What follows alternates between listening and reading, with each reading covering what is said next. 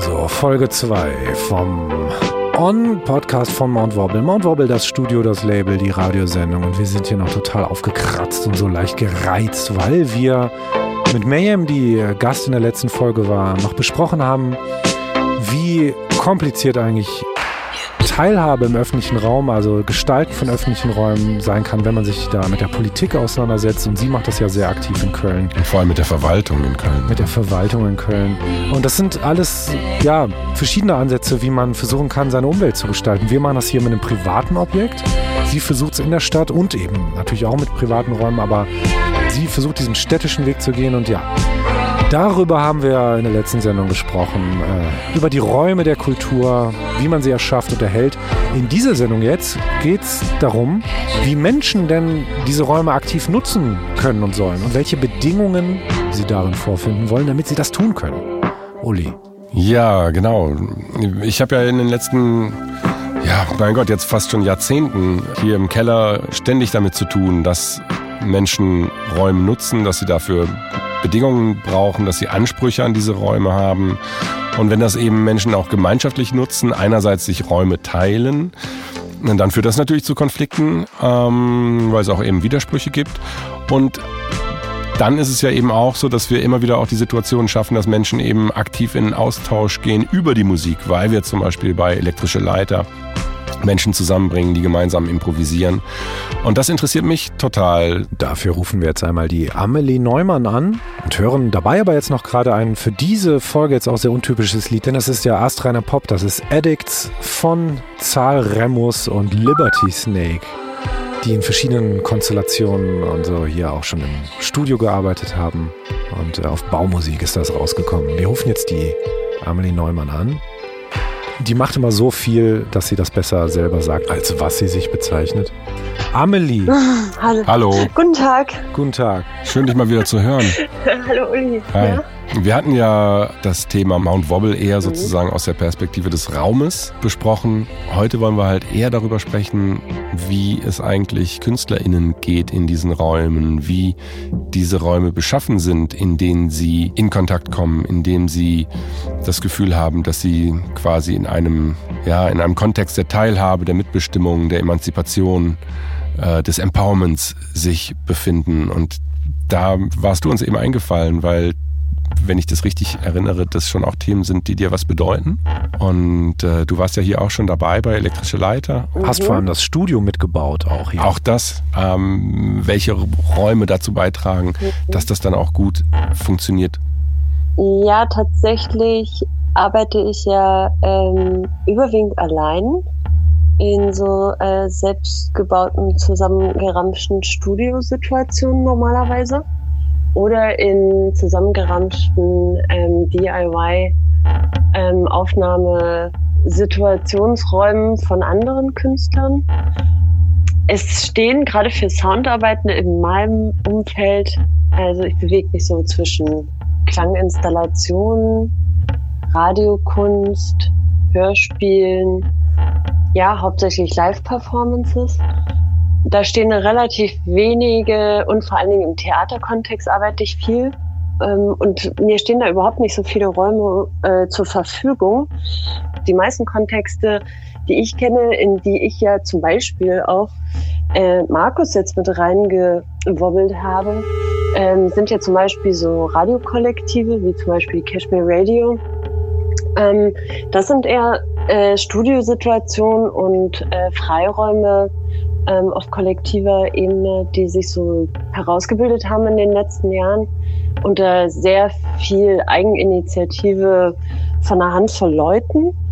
Aber so professionelle Räume, auch für meine äh, Hörstücke, ist nach wie vor Dilettantismus äh, ganz weit oben, weil ich einfach auch so arbeiten möchte. Also ich glaube, das ist auch meinerseits eine ganz klare Entscheidung, äh, wie ich arbeiten möchte. Also A, dass es diese Räume nicht gibt, äh, B, dass ich mich auch unabhängig bewegen möchte Und gleichzeitig ist es halt natürlich auch eine Qualitätsfrage. Also für mich stellt sich immer die Frage, worum geht's eigentlich? Also nicht einfach nur Klang und Hörmaterial wozu, sondern vor allen Dingen auch für wen und für welche Situation. Und ich habe mich äh, ganz klar gegen äh, institutionelle mh, Räumlichkeiten und Abhängigkeiten äh, entschieden. Ja. Ähm, und bin dann eigentlich nochmal so zurückgerudert, also von Wellenfeldsynthesen, aufwendigen installativen Arbeiten bin ich eigentlich zurückgerudert bis hin zum Tape Loop und habe eigentlich nochmal neu angefangen über so ähm, Klangqualitäten und diesem Herausschälen an einer ganz neuen, anderen Ästhetik äh, auch gearbeitet. Und mit der kann ich halt in diesen selbst geschaffenen Räumen sehr gut arbeiten. Für mich sind diese kollektiven Räume, die da geschaffen werden, vor allen Dingen Lernprozesse. Ja. Ähm, die mal auch mit viel Anstrengung verbunden sind. Du hast ja selber noch nicht hier gearbeitet und das zeigt ja auch, wie weit man mittlerweile mit der auch günstigen Technik, die es überall gibt, kommt. Also man braucht das ja gar nicht mehr unbedingt, diese hoch ausgestatteten professionellen Studios. Man kann ja alles schon so machen. Ich habe aber tatsächlich manchmal den Eindruck, dass etwas sehr professionell klingendes dann als weniger künstlerisch wahrgenommen wird als etwas, was mhm. auch so selbstgemachten Charakter hat. Nur ganz kurz übrigens hören wir gerade Nadelohr oder Nadelöhr. Nadelöhr. Nadelöhr, ein Projekt von dir und deinem Kollegen. Ja. Ja, das sage ich für die Zuhörer, damit die wissen, was gerade läuft. Ja. Was, was ich interessant fand, du hast jetzt zweimal das Wort dilettantisch benutzt und ähm, beim ersten mhm. Mal sozusagen als Selbstwertschätzung und beim zweiten Mal als etwas, wo du keine Lust mehr drauf hast. Das ist ja, mhm. möglicherweise steckt da ja so eine Spannung drin, die wir auch alle teilen. Also ich, ich selbst bin ähm, quasi, ich habe mal für mich selbst das, diese Phrase des selbstbewussten Dilettantismus geprägt, weil ich eben auch das mag. Also äh, ob das jetzt, ich mache ja auch Straßenmusik mit der Klarinette zum Beispiel und weil ich eben kein High-End-Klarinettist bin, sondern eher Dilettant. Das war ja wahrscheinlich kein Zufall, dass du das Wort Dilettantismus benutzt hast, oder? Nein, vor allen Dingen, weil deswegen ist es auch ganz gut, dass die Hörerinnen und Hörer äh, im Hintergrund Nadelöhr hören. Wenn, also wenn ich über Improvisation und über äh, die Annäherung an musikalische Strukturen mit Instrumenten denke, also ich bin ja gar ja. keine Instrumentalistin, sondern ich bin Dilettantin. Ich spiele alle Instrumente, aber ähm, ich kann das ja eigentlich nicht. Und das ist so ganz, ähm, das ist ein, das ist was äh, ich sehr schätze und ähm, das hat, ich benutze das Wort Improvisation immer noch nicht gern, ja. ähm, weil, weil das nach wie vor einfach äh, nicht gut besetzt ist, Echt? meiner Findest Meinung nach, okay. weil er aus dem Jazz kommt, ja. Ähm, und es ist, äh, verweist ja auch auf eine Tradition des Spielens und äh, also wer sich der Improvisation bedient, der muss erstmal ähm, Expertin sein im äh, Bedienen eines ja. Instruments, ja. Und das halte ich äh, für einen riesengroßen Schwachsinn. Ach so, ja, genau, ja, ähm, ich nämlich jetzt auch gesagt. Ja. Und, und nee, ich finde das halt äh, ganz schwierig, dass äh, ein musikalischer Zugang äh, findet ja eigentlich über das äh, Spielen und Hören statt. Und ob das jetzt äh, anhand von Noten gelernt ist oder ob ich einen, äh, Bach spielen kann oder nicht, das finde ich relativ unwichtig an der Sache. Ja. An der Stelle zum Beispiel, wenn ich über dilettantisches Instrumental ja, oder sage ich mal, dilettantische Performances mit Instrumenten spreche, dann spielt aber zum Beispiel eine andere Sache eine viel größeren ähm, eine viel größere Rolle, nämlich die, die, technische Auseinandersetzung mit dem, was ich da mache. Also wie übersetze ich das, was ich da eigentlich aus dem Instrument raushole? Ja. Also wie mikrofoniere ich das? Was kommt am Ende wirklich da an? Ja. Und ähm, das äh, macht einen anderen Spagat auf. Also nicht nur das Spielen selbst, sondern das in den Raum bringen. Und das, was ich da irgendwann mal rausgefunden habe, dass das Kratzen eben wahnsinnig toll ist, wenn man das eine halbe Stunde macht, dann muss ich aber dieses Kratzen auch äh, übertragen können in den Raum für die Rezipiente und den Raum mitdenken. Ähm, und das ist eben eine andere Qualität und es ist auch eine ganz andere Herangehensweise an Geräuschmusik, an Klang und am Ende vielleicht äh, sowas wie Musik. Ja. Und das finde ich eben viel, viel spannender. Ja, häufig ist aber auch genau dieses äh, cleane, professionelle, nicht rauschen und nicht knacksen. Mhm. Ähm, das, was zwar in so äh, Kunstformen wie jetzt Hörspiel oder Radio zum Beispiel sehr erwünscht ist, das ist dann aber das, was bei einer experimentellen Aufnahme mh, hm, dann genau fehlt, damit es damit es künstlerisch, äh, damit es künstlerischen Charakter hat. Also zum Beispiel in einem besonderen Raum mit einem seltsamen Mikro durch eine Röhre irgendwas aufnehmen, was besonders rauscht und dadurch kriegt das erst so eine Patina oder sowas. Also je nach Kunstform ja. Äh, ist das auch eben gar nicht so gewünscht, so was Professionelles zu haben.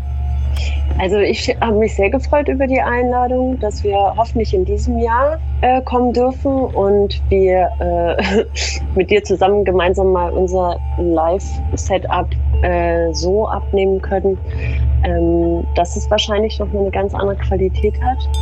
Ähm, und das auch auszuprobieren, was ist da eigentlich möglich mit dem Schrottensemble, mit dem ich teilweise auch spiele. Also ich spiele ja von verschiedenen Schüsselformen ähm, aus verschiedenen Materialien bis hin zu ähm, alten präparierten Instrumenten und so. Also da ist so eine Bandbreite auch an Möglichkeiten da. Ähm, und ich freue mich sehr darüber, äh, mich der Sache zu stellen. Aber hättest du mich vor drei Jahren gefragt, ob ich mal ins Studio kommen will und ob man das mal nicht vernünftig aufnehmen soll, da hätte ich dir einen Vogel gezeigt, weil ich nicht verstanden hätte, was denn vernünftig jetzt meint. und äh, in Bezug auf äh, Mount Wobble Radioshow. Ich finde, das äh, ist ein super Charakter. Also jedes Mal allein, wenn ich den Jingle höre, dann denke ich eigentlich, dass ich mir immer so einen Werbeblock anhöre. das ja, das, das so kann er. Das kann er. Okay, Amelie genau. Neumann, vielen Dank, dass du mit uns gesprochen hast. Unter anderem äh, aktiv als Burgund-Teebrand, als Nadelöhr auf verschiedensten Festivals und ich konnte nichts genaueres jetzt rausfinden, weil es einfach, ähm, wie ich aus den letzten Jahren weiß, so viele Projekte sind, die du machst?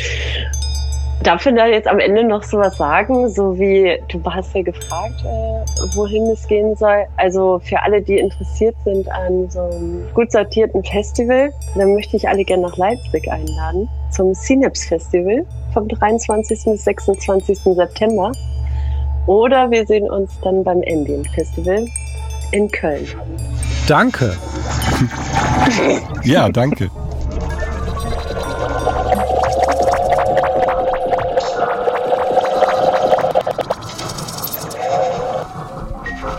Rufen nun Tobias an. Und was es damit auf sich hat, das werden wir jetzt gleich noch erfahren. Hier schon mal im Folgenden Musik von ihm.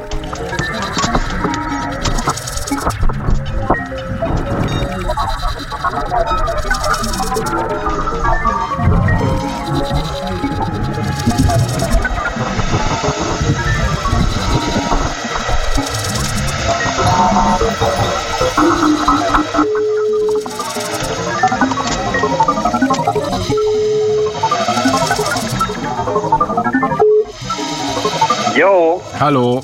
Tobias, wir haben gerade schon mit Amelie Neumann telefoniert und die kam, als hätte ich darum gebeten, auf das Stichwort Dilettantismus und, Mus ja. und Musizieren. Und da habe ich mir gedacht, rufe ich doch mal meinen alten Kumpel Tobias an. Der kann doch genau über dieses Thema viel, viel erzählen. Bin ich genau der Richtige. Warum? Ich habe auch mir, ähm, ich habe mir zwei Bücher gekauft, Geniale Dilettanten. Es gab Ende der 70er, Anfang der 80er ein Konzert in Berlin. Das hieß Geniale Dilettanten. Und da spielten so Leute wie einstürzende Neubauten und sowas. Okay. Und das ist genau meine Herangehensweise, würde ich sagen. Das hat mich fasziniert. Was würdest du denn sagen, macht diese Herangehensweise aus? Die macht aus, dass man an sich selber merkt, man hat eigentlich nicht genug Fähigkeiten, um ein richtiger Musiker zu sein. Okay. Man möchte aber was ausdrücken. Und da ist jetzt die Frage, wie schafft man es denn trotzdem? Also Dilettantismus quasi als ein trotziges, äh, aber trotzdem. Ja, es hat mich auch an Punk so äh, fasziniert, diese Herangehensweise. Man muss kein Instrument können. Ja. Man will einfach loslegen. Und dann äh, macht man es eben so mit den Möglichkeiten und mit den Materialien, die man hat halt. Wie ist das bei dir? Welche Möglichkeiten, welche Materialien sind das? Ich habe keine Möglichkeiten. Ich habe hab nur Material. Erzähl. Ich habe, habe das Material PSR 500 Legendär, Ähm. legendäres Keyboard von Yamaha. und daran habe ich jetzt ein Effektgerät angeschlossen, Ringmodulator. Und damit produziere ich halt Sound. Und ähm, ich würde es auch nicht Musik nennen. Ich würde wirklich sagen, ich produziere Klänge. Weil das auch das ist, was mich an Musik am meisten fasziniert, der Klang. Das ist auch das, was wir jetzt hier gerade hören. Ja, genau. Wir sind ja, sitzen ja hier im ähm, Mount Wobble Studio, weil das nun mal das Studio ist, das wir haben. Ja. Und ich habe dich hier jetzt länger nicht gesehen. Was ist los? Es ist so, mir ist wirklich aufgefallen, die Art, wie ich das mache, erfordert wirklich totale Zurückgezogenheit. Selbst, dass die Möglichkeit besteht, wenn ich spiele, dass jemand reinkommt, zerstört schon meinen Ansatz. Ich, ich habe dann irgendwann mein Material wieder mit nach Hause genommen. Und ich glaube, sonst hätte die Herangehensweise, wie ich das mache, hätte, wäre gar nicht entstanden im Proberaum. Das kann ich total gut verstehen, weil mich das manchmal auch total nervt, dass ich die Tür hier im Rücken habe. Das ist ja natürlich auch äh, der Lokalität geschuldet und das soll ja auch soll ja auch ein Austausch stattfinden. Ne? Aber es ist halt interessant, dass bei mir das genau das Gegenteil bewirkt. Ich habe jetzt aber auch nicht zum Beispiel das Bedürfnis, dass äh, viele Leute das hören oder dass ich ein Konzert gebe damit oder so. Aber du machst es ja schon im Prinzip gerne mit anderen zusammen, oder? Das ist aber noch was anderes. Was ich jetzt hier zu Hause für mich alleine mache, ist noch was anderes als freie Improvisation, was ich jetzt schon mit anderen gemacht habe. Inwiefern? dass ich da halt eingehe auf Leute, ne? dass ich da halt versuche zu erspüren, was passt jetzt in dem Moment, welche Klänge kann man gerade benutzen, leise, laut, sowas, da, darauf nehme ich hier überhaupt keine Rücksicht. Da würde ich einfach sagen, dass es so ähnlich ist, wie ein Kind einfach auf dem Klavier rumhaut. Deshalb würde ich es auch nicht unbedingt als Musik bezeichnen. Das ist halt irgendwie ein Kunstprojekt. Das ist interessant. Dass, also du, das ist jetzt nicht so, dass du zu Hause übst und das dann an andere heranträgst, sondern es ist grundsätzlich etwas ganz anderes, was du machst, wenn du dann mit anderen zusammenkommst. Ja, genau. Okay. Also was ich hier mache, ist einfach machen. Einfach was erzeugen. Und würdest du sagen, was äh, gehört da so ein Mindset, irgendwie so eine Art, so eine Haltung dazu, um überhaupt das machen zu können mit anderen? Ist, oder ist das niederschwellig? Kann das, je, weißt du, was ich meine? Also kann das jeder? Ja. Oder muss man da irgendwelche, welche Schwellen muss man überwinden, um das zu tun? Ich glaube, im Prinzip kann das jeder. Ich glaube, es kommt wirklich sehr vom Hören. Es kommt mehr davon, was man hört, als das, was man spielen will. Okay. Ja. Und dann muss man intuitiv irgendwie einen Weg finden, wie man sich daran beteiligt. Das ist ein guter Punkt, der mir auch, also der, der natürlich auch bei elektrische Leiter total elementar ist, dass es entscheidend ist, erstmal, dass man in den Raum hört und hört, was, was braucht das, was hier gerade passiert, was braucht das überhaupt und dann fällt man erstmal, Ja. dann tastet man sich ran an das, was man selber im Angebot hat. Ne? Weil was mir immer gut tut und ziemlich wichtig ist, dass da kein festgezurrter Beat halt bei läuft. Ne?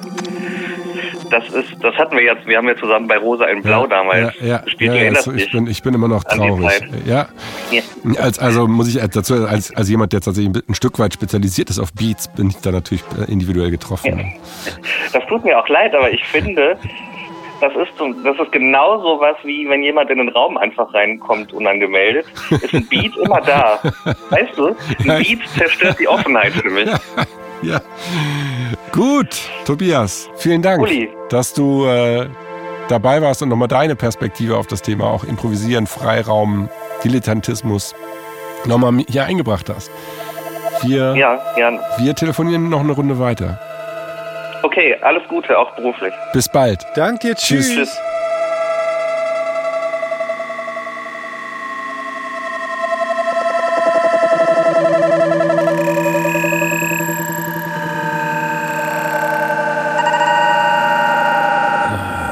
Tobias war das. So, wir haben noch einen letzten kurzen Gast, die Akiko ihres Zeichens Profi. Und deshalb auch wichtiger Teil dieser Sendung, weil es geht ja nicht darum, was ist Dilettantismus, sondern äh, was ist Dilettantismus gegenüber vom Profiismus, ne? Äh, ja, äh, ich muss reden. Ne? Genau, es, es, klingelt schon. Äh, chaotische Zustände hier im Mount Wobble Studio. Äh, genau. Es hey Markus. ah, Kiko. Also, hi, ne? Ist alles easy. Mich freut das total, dass das noch geklappt hat hier mit uns jetzt. Jetzt bist du natürlich Profimusikerin, du hast äh, Violine studiert, du äh, lebst davon, du arbeitest beim Rundfunk äh, Tanzorchester Ehrenfeld, aber eben auch in ganz vielen Kontexten in der neuen Musik. Und mhm. das interessiert mich natürlich total, wie das gelingt, wenn man eben so tief drin ist in der Kunst, in den Harmonien, in der Musiktheorie natürlich auch, wie du das sein musst.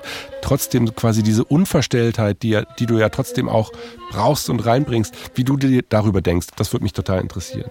Ähm, ja, ist auf jeden Fall ein großes Thema. Ich muss ganz spontan denken an ein Gespräch, das wir, Uli, mal miteinander hatten. Da ging es nämlich um den elektrischen Leiter, ja, in dem wir ja, ja, auch alle drei zusammen schon auch musiziert haben.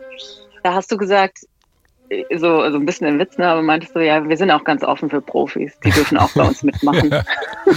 Und irgendwie ähm, fand ich das super. Also so, ne, also sozusagen so diese Sichtweise mal so umgedreht, weil oft ist es ja so wie ich das erfahre, ne, oft auch für Laien, dass sie einen Wahnsinnsrespekt haben vor ja. denen, die das professionell machen und eben diesen ganzen Akademismus und den ganzen Akademieapparat sozusagen durchlaufen haben und das studiert haben und so. Und ich finde das, ich fand das so erfrischend und finde das auch ganz konkret in der Realität total erfrischend, einfach auch mit äh, Dilettanten im besten Sinne und mit Laien Amateuren, die wirklich ihre Sache lieben, also ja. ne, wenn man es jetzt vom Wort hernimmt und ähm, genau auch zu, zusammenzuarbeiten und zusammen zu spielen, zusammen Musik zu machen und ähm, ich kenne das auch von der anderen Seite. Ne? Also es gibt so Kontexte, ich habe eine Zeit lang viel so Tanz oder Kontaktimprovisation tatsächlich gemacht und war da in der Hochschule für Musik und Darstellende Kunst, in der Tanzabteilung als Laie, Laien sozusagen. Ja. Und habe da mit den da durchtrainierten und was weiß ich, äh, Tänzer, Körpern zusammen ähm, ja, mich bewegt halt. Und ähm, für die war das auch total spannend, sozusagen, wie man aus einem Blick, also ne, aus, aus einem Standpunkt äh, raus, wo man so gar nicht dieses Handwerkszeug ja auch irgendwie gar nicht so beherrscht, wie die das beherrschen, ähm, da eben so völlig, aber dann auch total erfrischend an die Sache rangeht ja. und auch ohne irgendwelche Rotstifte und ohne irgendwelchen äh, sozusagen strengen Blicke und strenge Brillen so, sondern so ganz unvoreingenommen und so ganz frisch und auf eine Art auch kindlich so ranzugehen. Ja. Und das finde ich halt in der Musik auch ganz toll, wenn ich mit Laien Musik mache, dass ich finde, dass, also erstens haben die auch oft ganz andere Skills und Skills, die ich eben nicht besitze und dann eben auch so dieses Erfrischende so bei der ganzen Sache. Und man muss es ja auch einfach sagen, das ist ja in jedem Beruf so. Äh, wenn man etwas beruflich macht, sobald es irgendwie auch so eine ne, Lohnarbeit wird und man da irgendwie auch irgendwelchen Zwängen unterworfen ist, so ökonomischen Zwängen und ja. so und Sachzwängen, wie auch immer, dann kommt halt auch oft so eine Routine mit ins Spiel und die kann manchmal auch etwas lähmend sein. Ja. Genau. Ich so, das war jetzt eine lange Antwort. nee, das, äh, äh, ja, aber auch eine sehr interessante, weil ich äh, finde, dass das wirklich nochmal ganz toll von der anderen Seite zeigt, wie, das, wie man das eben auch sehen kann. Ich selbst habe auch schon Profi-MusikerInnen erlebt, die das gar nicht konnten, die so gesagt haben, komisch, woher wisst ihr denn, was ihr spielt? Ne, weil das natürlich ja auch eine Schiene ist in der klassischen Ausbildung, dass man eben interpretiert, dass man jetzt äh, mhm. gar keine eigene Perspektive auf auf das künstlerische Schaffen nimmt, sondern quasi sozusagen vom Stück her denkt. Ne, das ist ja dann, das kann ja auch eine Bürde mhm. sein. Aber so hast du einfach auch nicht studiert wahrscheinlich, ne, von Anfang an, oder? Also so, ich, ich bin, ne, je mehr ich sozusagen auch mich von der Musikhochschule, von der Akademie entfernt habe, auch zeitlich, desto, glaube, desto eigenständiger bin ich geworden, auch künstlerisch, definitiv. Ja. Und ich finde schon, dass das klassische Musikstudium ein sehr, sehr, so wie ich es erlebt habe, ein sehr, sehr starkes und sehr, sehr strenges Korsett ist, so, ne, in das man da so reingepresst wird. Und die, die dieser Rotstift, den ich da erwähnt ja, habe, ja, ne, genau, so, ähm, dass es da ein ganz, ganz hohes, ähm, ganz hohen Perfektionsanspruch gibt auch der extrem viel, ähm, extrem, wie soll ich sagen, eine, extreme Fähigkeit und eine extreme Disziplinierung auch voraussetzt. Ja. Ähm, also extreme Fähigkeit in in, in Fingerfertigkeit, Feinmotorik so letztendlich extrem viel Disziplinierung auch voraussetzt. Also so die meisten haben ja definitiv ihr Instrument angefangen, bevor sie zehn Jahre alt waren, so ne? Also noch im Kindesalter. Ja. Dann muss man einfach jeden Tag geübt haben, um diese Aufnahmeprüfung auch zu bestehen und so weiter. Und so setzt sich das auch fort im, im Musikstudium. Und kennt, Im Grunde ist es auch eine Art von Habitus, also man kennt das dann auch nicht anders. Ja, ja. vielleicht, genau. Trotzdem habe ich auch als Kind immer oder damals wir zu Hause, ich mit meiner Schwester zusammen, die ja auch Musikerin ist, ähm, wir haben immer auch so quatschmäßig Musik gemacht oder auch mit unserer Stimme und so und irgendwie, wir haben immer so Tapes aufgenommen, wo wir einfach so Quatsch drauf gemacht haben. Mit Instrumenten oder auch einfach mit Stimme, mit Text, wie auch immer. Und das sind eigentlich so die Sachen, die ich dann, die dann bleiben. Auf, auf eine Art auch vorstelle. Ja, ja. Genau. Und das, was ich dann am, an Handwerkszeug gelernt habe, schätze ich natürlich auch sehr und ja, gibt mir auch, auch, total ja. viel, ja, danke, nee, und gibt mir natürlich auch total viel Möglichkeiten und auf eine Art auch Freiheiten und auch in bestimmten Kontexten eben tatsächlich unterwegs zu sein und irgendwie am Klang und an irgendwelchen Strukturen und ja und, und, und Texturen zu feilen oder sowas, ja, so, so und, und eben auch Literatur zu spielen, ja, das ist ja schon auch etwas, was, ähm, was auch toll ist und toll sein kann, ne? Also ja. so gerade auch alte Literatur. Ja, also das wissen auch alle, die neue Musik viel machen. Man ist dann auch immer total froh und selig, wenn man auch mal alte Sachen spielt oder macht dann halt für sich allein in der, in, im Kämmerchen spielt man dann halt so Bach oder so. Ja. Ja, der Frank Kölkes, der ja schon vor, äh, vor doch jetzt mittlerweile vielen Jahren gestorben ist, der hat ja die Adam Neudent Missiles geleitet und der hat das mal so zusammengefasst, mhm. so hier sind nur Leute, die haben sich einen unglaublichen Rucksack vollgepackt mit Sachen und den haben die dann irgendwann weggeworfen und so frei wie sie jetzt sind, so spielen die hier auch. Und das fand ich irgendwie ein ganz gutes Bild dafür. Vielleicht trifft es mhm. das so ein mhm. bisschen. Mhm. Ne? So. Ja. Und man muss ja auch sagen, bei notierter Musik, also ne, wenn es jetzt irgendwie geht, so notierte Musik versus improvisierte Musik, bei notierter Musik, da steckt ja schon extrem viel Intellekt und Vergeistigung und ähm, Tradition auch drin. Ne? Ja. Und da haben sich halt einfach Menschen oder eine Person äh, für ein, ein Stück einfach extrem viel Gedanken gemacht, ne? muss man einfach so sagen. Sehr viel Zeit investiert, sehr viel Gedanken gemacht und da steckt auch sehr, sehr viel Handwerk und Können drin und dann natürlich auch noch ein bisschen Inspiration. Ja.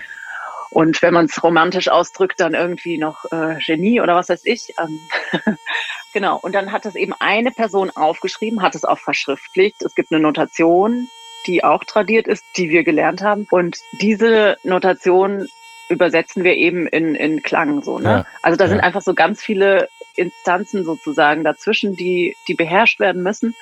Und diese Übersetzung, also die Art, wie man übersetzt, die ist dann im besten Fall auch nochmal individuell. Ne? Deshalb zum Beispiel Bach, den es ja seit dem 17. Jahrhundert gibt, der wird ja jetzt seit diesen vielen hundert Jahren immer wieder auch neu interpretiert. Und ja. diese Interpretation ist natürlich hoffentlich im besten Falle mehr als nur eine Reproduktion. Ne? Das vielleicht nochmal so zum Thema Notation und Genau, so. dass wir das auch nicht als Widerspruch aufmachen, sondern als, als Welten, die sich bestenfalls auch gegenseitig äh, positiv beeinflussen. Ne? Das äh, ja, genau, muss ja auch nicht genau. ausgeschlossen sein. Ja, ja. Mensch, schön, äh, dass wir ja? noch angerufen haben. Äh, wir sind schon, ja. Wir sind am Ende unserer Sendezeit angelangt. Genau, Akiko Arendt. Noch ein paar letzte Worte? Das ist ja genau, das vielleicht noch Improvisation ist für mich ja in erster Linie eine Kommunikation, also Musik sowieso eine Art zu kommunizieren natürlich. Und ich finde, in der Improvisation kann man das auch einfach ganz toll machen. Und wenn man sich überlegt, dass alles Sprechen, auch was wir ja jetzt machen, ist ja Improvisation. Ne? Es ist ja nichts, was ja. wir sozusagen als Skript vor uns liegen haben. Also die Sprache, das Sprechen miteinander ist improvisiert. Und genauso ist es halt super, macht es super Sinn und ist auch super natürlich, dass man halt musikalisch miteinander improvisiert, so als würde man sich unterhalten. Und da gibt es eben auch, finde ich, in jeder guten Improvisation, man merkt es einfach, was für eine Art von sozusagen Redekultur oder Kommunikationskultur die MusikerInnen miteinander ja. haben. Und das ist halt auch, ne, manchmal hat man mit manchen Menschen macht es so Klick und man hat so das Gefühl, krass, wir verstehen uns so gut ja. ne, über die Musik oder über musikalisch miteinander sprechen. Und da geht es halt auch darum. Also am Ende geht es darum, wie man sich zuhört und wie man aufeinander reagiert, so nach diesem Zuhören. Ne? Hast du schon mal die Erfahrung gemacht, dass Menschen auch ähnlich improvisieren, wie sie verbal kommunizieren? Weil die Erfahrung habe ich schon mal gemacht. Oh. Ah, interessant. Ja. Ich glaube, das habe ich, soweit habe ich nicht äh, sozusagen. Also Menschen, die sonst auch nicht so sehr gut zuhören, hören auch beim Improvisieren nicht so gut zu. ja, sowas kann ich, äh, kann ich mir gut vorstellen. Vielen Dank fürs Zuhören hier beim zweiten Mount Wobble Podcast. Im Hintergrund lief jetzt noch alles Mögliche, was ich von Akiko finden konnte, von Projekten, bei denen sie in verschiedener Form mitgewirkt hat. Hier läuft jetzt gerade noch Was rede ich? von Akiko Arendt. Was redest du?